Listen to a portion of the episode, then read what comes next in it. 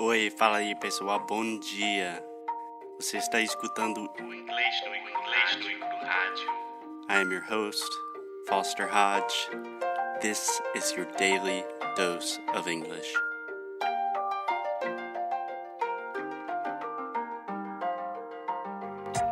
Então vamos lá.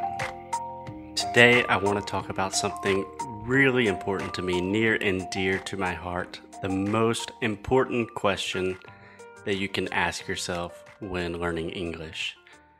This is the number one reason that people fail when learning English. Are you in or are you out?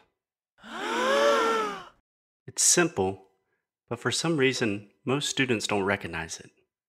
It's not a lack of vocabulary, phrasal verbs, prepositions, or anything like that.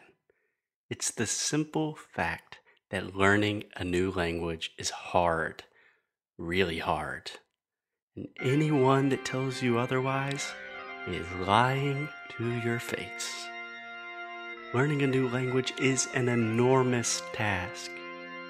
It takes consistent motivation, years of dedication.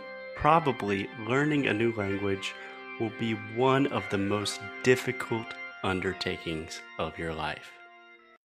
The United States Foreign Service, you know, the guys who train the CIA, spies, those guys.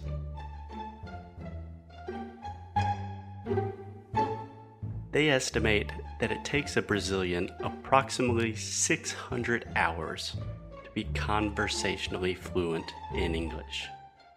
That is 15 full work weeks. Or if you study one hour a day, it's more or less two years. In other words, it takes a shit ton of time. But, but, I promise there is a silver lining here. If you stick with it, I guarantee, beyond the shadow of a doubt, that learning English will change your life in so many positive ways. You will learn so much about the world about yourself, about other people, cultures, other ways of thinking.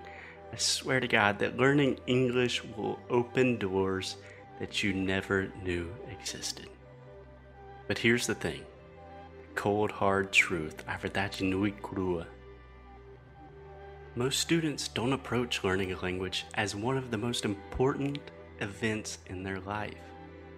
For most students, Learning a new language is simply another activity, like going to school, taking a vacation, exercising, dieting, yoga, selah.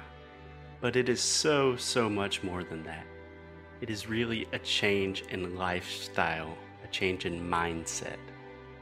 The majority of language learners enroll in a course, maybe a private course, watch TV series in English, subscribe to some YouTube channels, download some apps, Duolingo, etc.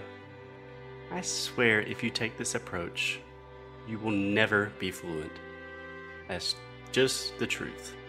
Maybe if you take this approach, you will have enough English to travel, to talk to people, to order food at a restaurant, but you will never truly be an English speaker that has the capacity to experience all of the joys and delights that come with learning a new culture, language, and its people. So, if you really want to learn English, if you're serious about it, you have to decide now. Are you in or are you out?